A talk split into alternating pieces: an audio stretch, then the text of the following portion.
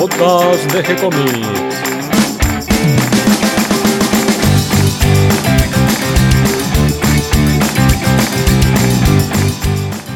Hola dibujantes, muy bienvenidos a un nuevo episodio de G-Comics, el podcast donde hablamos de todas las técnicas necesarias para realizar un cómic, cómo dibujar un manga y todo el conocimiento requerido para dibujar esa historieta que tenemos dando vuelta en la cabeza. Mi nombre es Gonzalo García y mi intención es colaborar con todos aquellos que estén interesados en avanzar en su formación como dibujantes de cómics. Hoy tengo el gusto de compartir con ustedes una charla con Mario Borkin. Mario es escritor, guionista de historietas y además dibujante también de historietas. Tengo el gusto además de compartir una amistad de años con Mario y hace poco Mario publicó su primer novela, La Sociedad del Naipe. No es el primer libro de Mario porque además en sus ratos libres practica la medicina, es cirujano, es profesor adjunto de la UBA, la Facultad de Medicina en Buenos Aires, Argentina, y escribió junto a otros autores las bases fisiológicas de la práctica médica. Su primer novela, como les decía, La Sociedad del Naipe, cuenta la historia de Ramiro, un residente de segundo año de psiquiatría, que se encuentra con unos pacientes muy extraños en el Borda, Beltrán Radcliffe, que cree que es Sherlock Holmes, y otro interno, Ramón Villaverde, quien cree ser Kato, el famoso personaje interpretado por Bruce Lee, experto en artes marciales, y que era el chofer del avispón verde en la serie de TV. Se encontrará además con el mismísimo diablo vistiendo la camiseta de Independiente.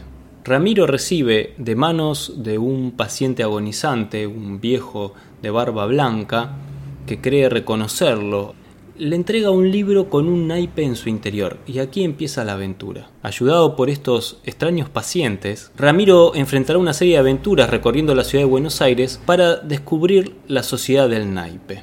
Es una novela divertida, con mucha acción y de aventuras.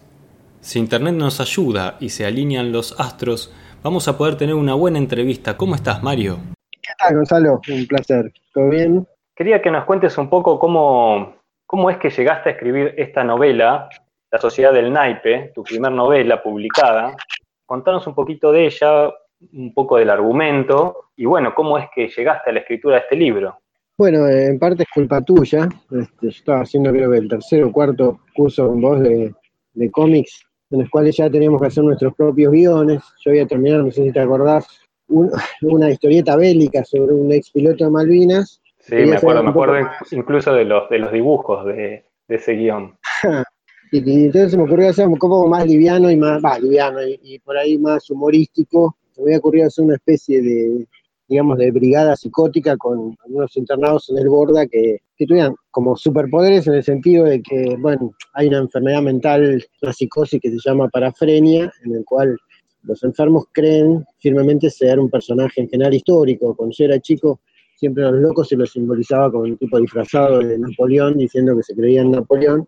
Digamos, esta enfermedad a mí me servía para poder traer a dos de mis, mis héroes literarios, no tan literarios, uno era Sherlock Holmes y otro eran los personajes que hacía Bruce Lee, ¿no? Cato y el personaje de Operación Dragón. Entonces me ocurrió que en el Borda podía haber dos, enfermos que tuvieran una creencia psicótica fuerte, que hasta tuvieran como los, los poderes de cada uno de ellos. Y bueno, y, ahí surgió la idea de esto y después un poco solo con, con de historieta, ¿no? Tu novela tiene, tiene ese aire de historieta, de aventura, esas imágenes cinematográficas. Parece un guion de cine prácticamente. Bueno, en realidad eh, yo lo, mi idea era dibujarla, pero además que no dibujo bien, no dibujo rápido, el guion fue creciendo a mayor velocidad que el dibujo. En determinado momento vos me aconsejaste y dijera, bueno, escribilo plano, así como viene, pero yo siempre lo tuve en la cabeza como un guion de cine. Como tampoco sé escribir guiones de cine, un poco se fue escribiendo solo como una novela. Yo para mí es más que una novela, es casi un folletín de aventuras, ¿no? Pero bueno, fue muy divertido hacerlo y medio que se creó así un poco solo. Este, pero sigue siendo, creo yo, claramente una aventura cinematográfica o, gráfica para una historieta, ¿no? Claramente. Tu, personaje principal se llama Ramiro en esta novela, que es un psiquiatra, y tenés estos locos que lo acompañan, un Sherlock Holmes y Cato. Pero hay un personaje más que está presente en la novela que me parece que es la ciudad de Buenos Aires. Sí, eh, sí, un poco la idea era que de chico una de las, de las historietas que yo soy nacido a fines de los 50, ¿no? En el principio de los 60, y una historieta que había pegó mucho cuando yo era chico era El Eternauta. Y una de las grandes cosas que tenía El Eternauta era que situaba una acción así épica, que uno estaba acostumbrado a leer en, los cómics en general extranjeros, pero con un escenario reconocible, ¿no? O sea, la batalla de, River Plate o, o, sea, de lugares que uno habitualmente estaba, y eso le daba un, un matiz muy interesante. Y bueno, esa era la idea, que el lector pudiera identificar digamos, sitios que conoce, que por ahí raramente ve, pero que están, ¿no? Bien, entonces vos tenías esta novela escrita, ¿y cómo es el paso de, escribir algo por iniciativa propia a presentarlo a un editor y ser aceptado? Porque digamos que empezaste publicando en una editorial grande, bajo el sello MC, pero del grupo Planeta. Sí, bueno, suerte principiante. En realidad, eh, no soy un escritor, ¿no? Como dijiste, soy un médico que, escribe como, como, hobby. Y en realidad tampoco es que esto es una pieza literaria, eh, que a mí me, encantó escribirla y fue divertida, espero que sea divertida para la gente que lo lea. Eh, sí, es, la edición es un problema. Eh, yo al principio, me acuerdo había leído una entrevista de edición Andajasi, no sé si sabes que él empezó su primera novela, se la publicaron en un premio, que fue bastante controvertido después por, el tipo de, digamos, el tipo de escritura que tenía, pero bueno, y él decía que él había, se había cansado de pasar por las editoriales y que en general las editoriales no suelen editar escritores que no hayan,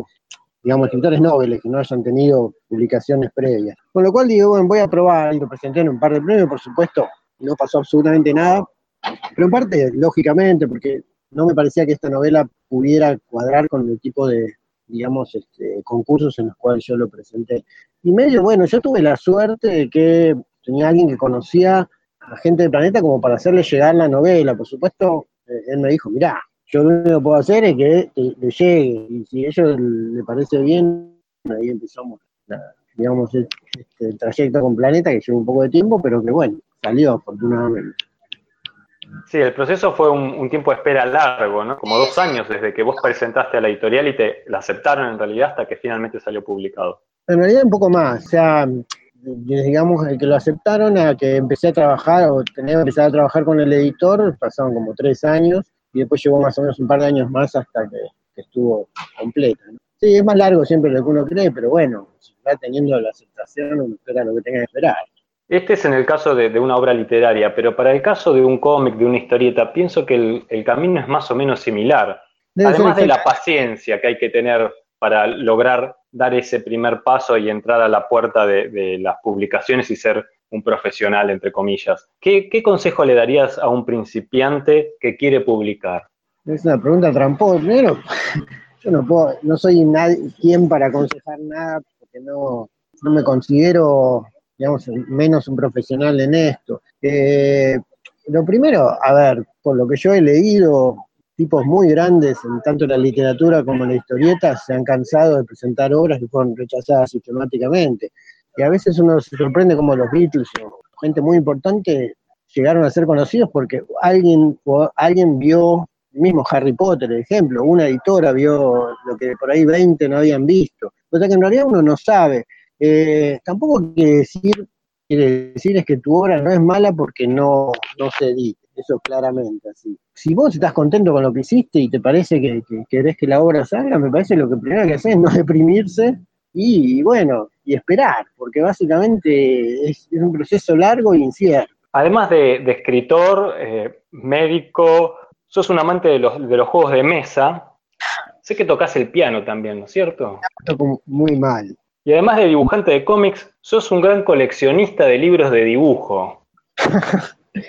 Sí, sí, eso digamos, yo a mí siempre me encantó dibujar de chiquito y si he sido muy consistente a lo largo de mi vida es que siempre he dibujado muy mal. Eh, no he progresado absolutamente nada, creo yo, desde los 4 hasta los 30, hasta que empecé a tomar por ahí un curso más sistemático, con vos, vos conocés, y he mejorado un poquitito, pero yo creo que sigo francamente de malo a mediocre.